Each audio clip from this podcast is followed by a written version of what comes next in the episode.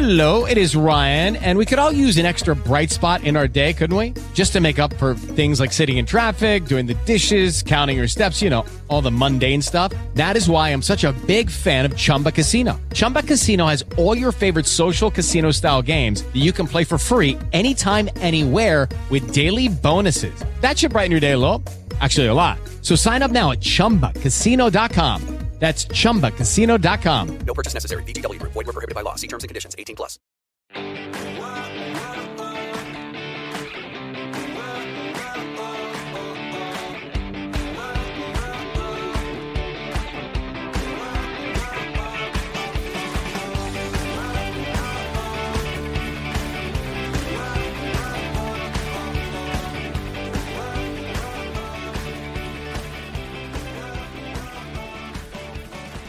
Muy buenos días a todos y bienvenidos un día más, una mañana más a Comiendo con María.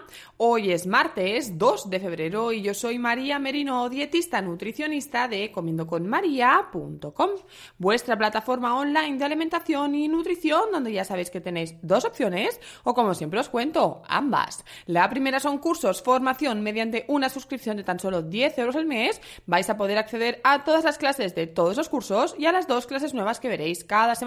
Además, contáis con el acceso a la intranet, al podcast premium, a un soporte conmigo y al grupo privado en Telegram.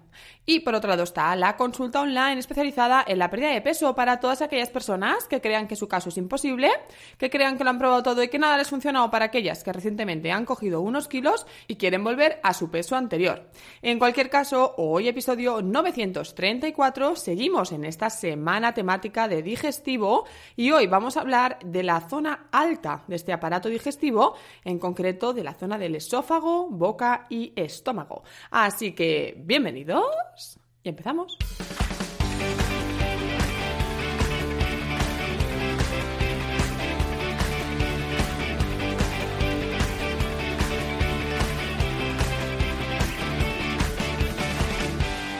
Seguimos con la semana temática y como os explicaba ayer, hoy vamos a hablar de la primera parte del aparato digestivo, desde la boca hasta el estómago y ya mañana pues seguiremos bajando, haremos parte de intestino delgado grueso y la parte de eh, hígado y vesícula biliar, ¿vale? También intentaré un poquito tocar el tema de las heces, que ya sabéis que eh, lo he explicado muchas veces, pero es algo que me gusta eh, insistir en ello porque nos da muchísima información y la gente no lo hace y quiero que la gente mire sus cacas. Pero eso mañana. Hoy vamos a estar con la primera parte del aparato digestivo, boca, faringe y estómago.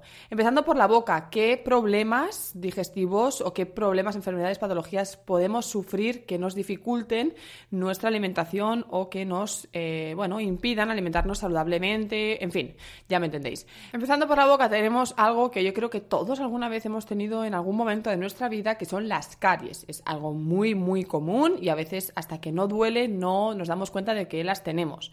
Las caries pues están producidas por bacterias y alimentos cariogénicos que lo que hace esa bacteria es fermentar el azúcar que encuentra en tus dientes, entonces se produce ácido y hace que se disminuya el pH y con ello pues se produce la caries. Entonces, ¿qué tendríamos que tener en cuenta de la alimentación para trabajar o corregir estas caries? Pues una alimentación sin azúcares. No sin azúcares de la fruta, por ejemplo, sino como siempre os explico, es sin azúcares añadidos, sin consumir azúcar libre o añadido, que es lo que va a quedar en nuestros dientes y que va a producir la fermentación por parte de la bacteria de ese azúcar y va a generar pues tanto ese ácido como esa disminución del pH. Del mismo modo, y tenéis un podcast bastante reciente, igual es de la semana pasada o la anterior, problemas con la dentición, que tengamos problemas. De hecho, el podcast es eh, cómo comer con brackets o alimentación con brackets. Cuando tenemos brackets o tenemos problemas de dentición, más quizá la gente mayor, como explico en mi curso de tercera edad de la Academia de Comiendo con María, pues ahí vamos a ver que vamos a tener que adaptar la alimentación a una alimentación de fácil digestión. Vamos a tener que buscar alimentos que sean fáciles de masticar, que sean fáciles de manipular en la boca, sin esfuerzo y pues sobre todo si tenemos algún tipo de dificultad, bien sea esa falta de dentición, una operación quirúrgica dental o pues esos brackets mismo, ¿vale? Entonces, en la boca encontraríamos estas dos como comunes, ¿vale? Porque en vida, bueno, pues puede haber problemas de la salivación, puede haber una cherostomía, puede haber mil cosas, puede haber una candidiasis, es decir, no me voy a poner a hablar de todas las patologías que pueden ocurrir en la boca porque no acabaríamos, ¿vale? Yo solo de las más comunes y las que están relacionadas pues con eh, la alimentación o que al final tienen que eh, ver con cómo comemos o adaptar la alimentación a cómo comemos.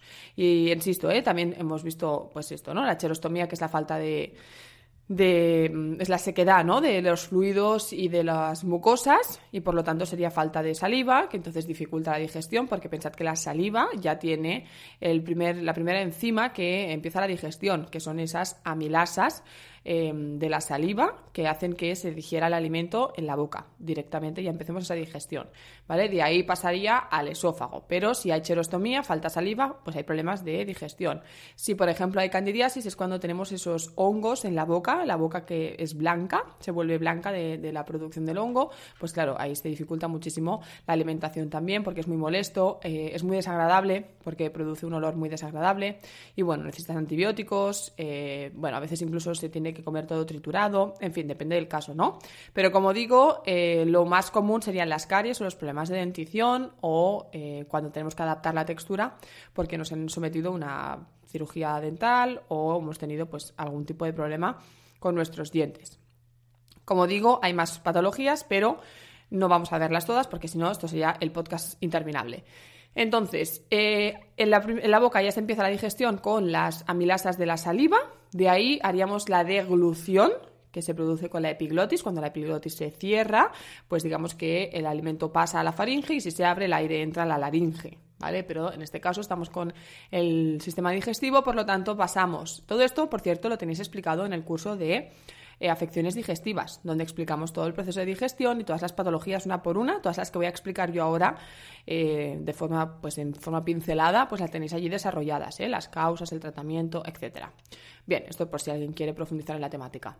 Entonces, decía, hacemos la deglución, el alimento pasa por la faringe, pensad que la faringe tan solo es un conducto, es como una tubería por la cual pasa el bolo alimentario hacia el estómago pero es la función que tiene. Sí que es cierto que esta faringe, esta tubería es un músculo y por lo tanto necesitamos que el músculo tenga la capacidad de contracción para que el bolo alimentario baje. O sea, no es como un tobogán que baja solo el bolo alimentario, sino que obviamente las paredes del esófago hacen su función contrayéndose y dilatándose para que el alimento vaya bajando.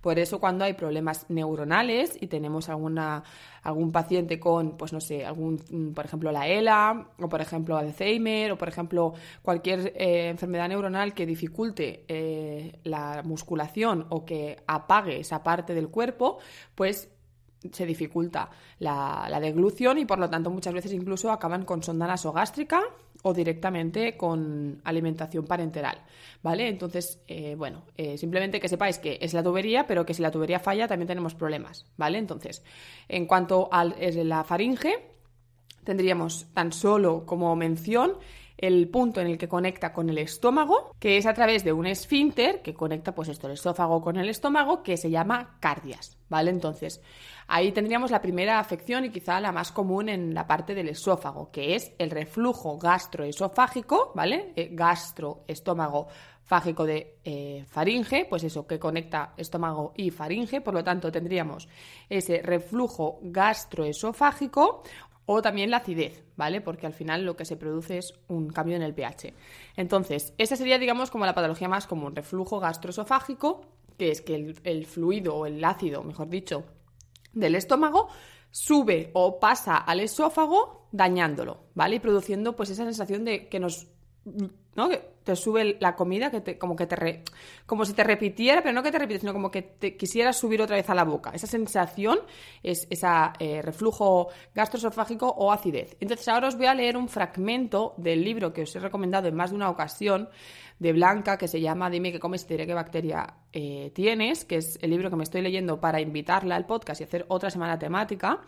Y dice así, una de las causas de la acidez o reflujo es la relajación del cardias, esfínter que conecta el esófago con el estómago, que requiere un pH estomacal entre 1 y 2 para poder cerrarse correctamente.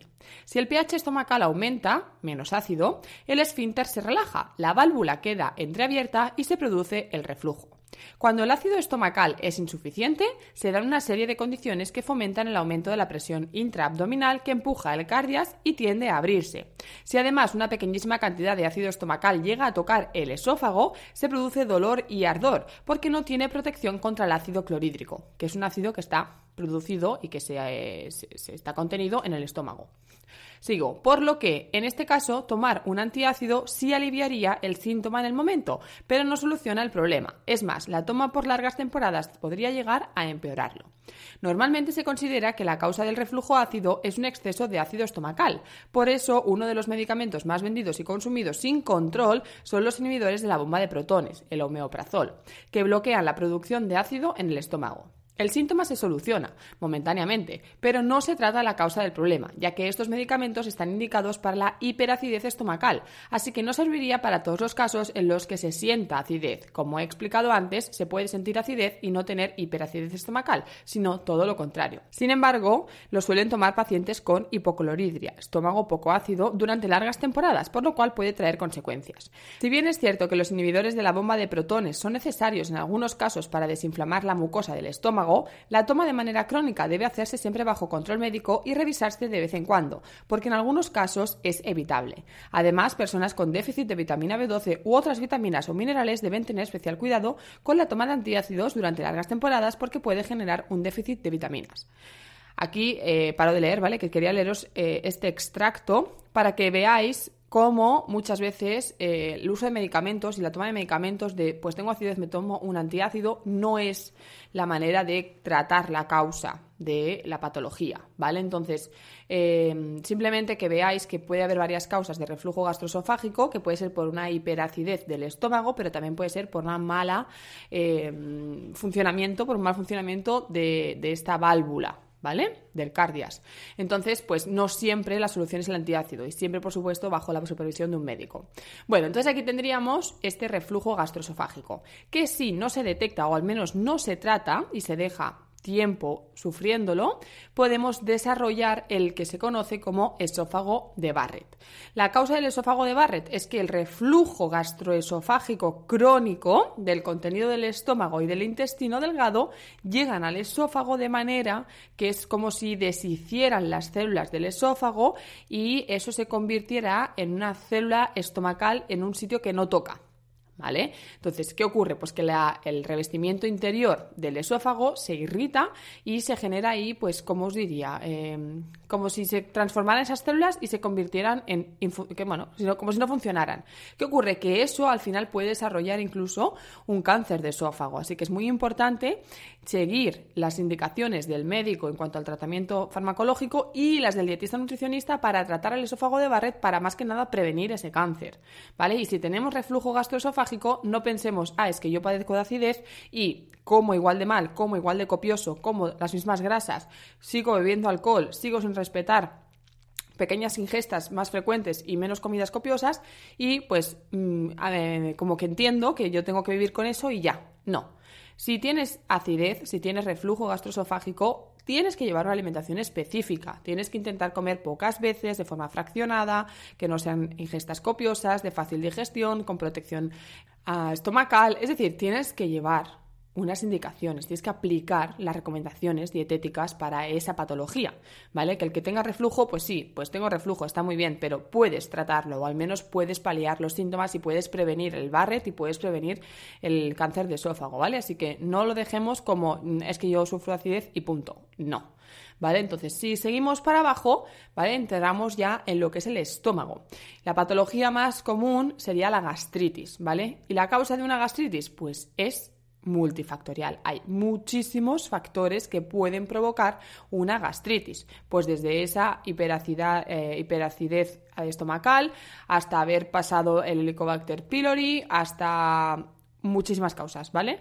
Entonces, ¿qué ocurre? Pues que la mucosa del estómago se inflama, ¿Vale? Es como cuando os hacéis una herida y la zona se inflama, se pone roja, ¿no? Y veis todo ese proceso de inflamación, pues lo mismo, pero dentro del estómago. Nuestro estómago está irritado, nuestro estómago está enrojecido, está caliente, está inflamado, ¿no? Entonces, ¿eso qué nos lleva? Pues a que debamos llevar una alimentación específica. ¿Vale? Que por cierto tenéis un par o tres de podcast acerca de la dieta blanda, dieta de fácil digestión, gastritis, helicobacter pylori, etcétera. Los podéis buscar en el buscador de mi web, ¿vale? comiendoconmaria.com. Entonces, esta gastritis puede ser aguda o crónica, es decir, puedo sufrir una gastritis momentánea que me dure X semanas o meses, o puede que cronifique y ya siempre sufra gastritis, ¿vale? Entonces, si tengo una gastritis crónica, mi alimentación la tendré que modificar y mantener modificada, pues el resto de mi vida, ¿vale? Que al final no implica grandes cambios, ¿eh? Simplemente, pues, hacer, hay como que proteger al estómago, ¿vale? Igual que en una herida no pondríamos alcohol, pues si yo tengo una gastritis no voy a poner alcohol en mi herida, que es mi estómago irritado. O si eh, no me tiraría zumo ácido, pues no voy a tomar frutas ácidas. A lo mejor voy a tomar frutas más maduras, ¿vale? Pues todo esto es lo que hay que tener en consideración cuando tenemos gastritis. incluso también en el estómago se nos puede dar una úlcera péptica o gastroduodenal, en función de dónde ocurre esa úlcera. Puede ser que me coja la úlcera en la mucosa gástrica o puede ser que me coja en la mucosa duodenal. Entonces, la causa también son varias, ¿vale? Pero la más común también es el Helicobacter pylori, como pasaba en la gastritis. Entonces, en este caso, pues hay que tratar esa úlcera. ¿Vale? Ahí sí que es como si. O sea, la gastritis es la inflamación y la úlcera es como una herida, como si realmente eh, me hubieran hecho un bocado en la mucosa del estómago y estuviera eso en carne viva. ¿Vale? Entonces, pues más protección gástrica aún, y aquí sí que pues hay que hacer tratamiento farmacológico, incluso hay veces que según el tamaño de la úlcera se acaba en intervención quirúrgica, ¿vale? Así que tampoco lo dejéis, todo lo que es digestivo no lo dejéis. Finalmente voy a hacer mención a una enfermedad que es una intestinal inflamatoria, pero que puede dar eh, se puede dar, vaya, desde la boca hasta el ano, ¿vale? Que es la enfermedad de Crohn. Aunque suele darse más en el intestino, y lo veremos mañana, puede eh, que se produzca, que se manifieste en cualquier parte del tubo digestivo de inicio a fin. Para las enfermedades intestinales inflamatorias, tengo pendiente invitar a Dietista Enfurecida, no sé si la seguís, justo ayer o no sé cuándo fue, compartí una publicación suya, para mí pues es la referencia en intestinales inflamatorias y pues había pensado en hacer una semana temática solo de enfermedades intestinales inflamatorias con ella, que yo creo que es bastante referencia a mucha gente en este tipo de patologías. Como siempre, pues os pido la opinión para que, bueno, que me digáis qué os parece, si podemos, os interesa una, semana temática con ella y con esta temática solo, en vez de digestivo general, que es muy amplio, ya os dije ayer, pues solo eh, fijarnos en las intestinales inflamatorias. Bueno, ahí lo dejo, ¿vale? Y aquí acabaría un poco desde boca a estómago, lo más común y lo que tenéis que entender como patologías eh, digestivas. Importante, no tomar medicación al tuntún. Si tenemos algún tipo de sintomatología, no demos por hecho de que es que yo soy así y es que yo lo sufro y eh, pues me tengo que convencer y, mm, conformar con esto. No, vamos a ver qué me ocurre, vamos a ver si hay tratamientos, si puedo modificar mi alimentación para pues corregir toda esta sintomatología, pueden dejar de sentarme mal las cosas, puedo tener ya por fin paz estomacal y una tranquilidad digestiva, que no se me ponga la barriga como un globo, en fin, todo esto, ¿vale? No es normal. No creáis que es normal porque lleváis muchos años sufriéndolo, mirad a ver si podéis hacer algo. Sí que os digo también que todo lo que es eh, medicina digestiva, todo lo que son digestólogos como tal, si no cogéis a uno bueno, y eh, por desgracia a mí todo lo que me viene de digestivo me viene de digestólogos que han metido a la persona en el saco de inflamatorias intestinales, pues eh, os puede diagnosticar bien, ¿vale? Cuando no saben, no tienen ganas de hacer pruebas, no han descartado ni una simple celiaquía, te meten en el saco de las inflamatorias intestinales y pues nada, que tienes que vivir con eso y que es estrés,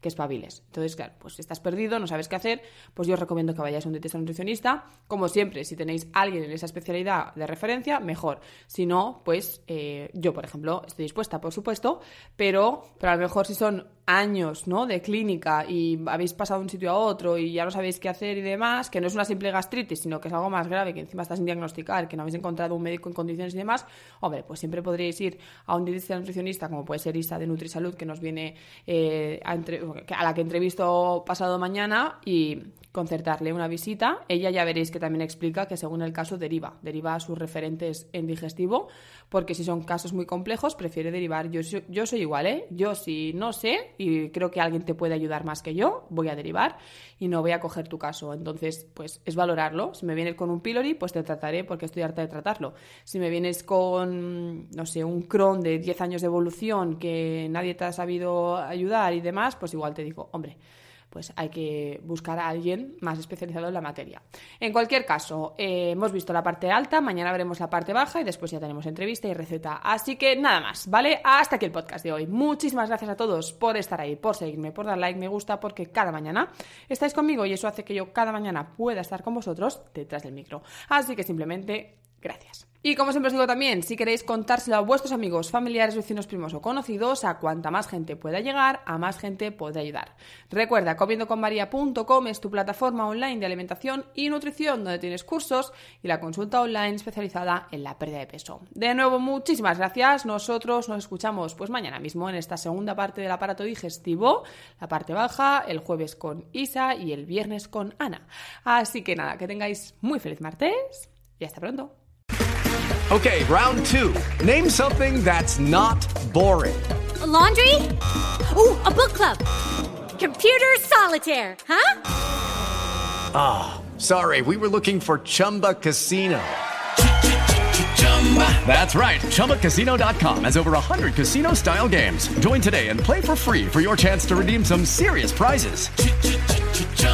ChumbaCasino.com. No purchase necessary. Full prohibited by law. 18 plus terms and conditions apply. See website for details.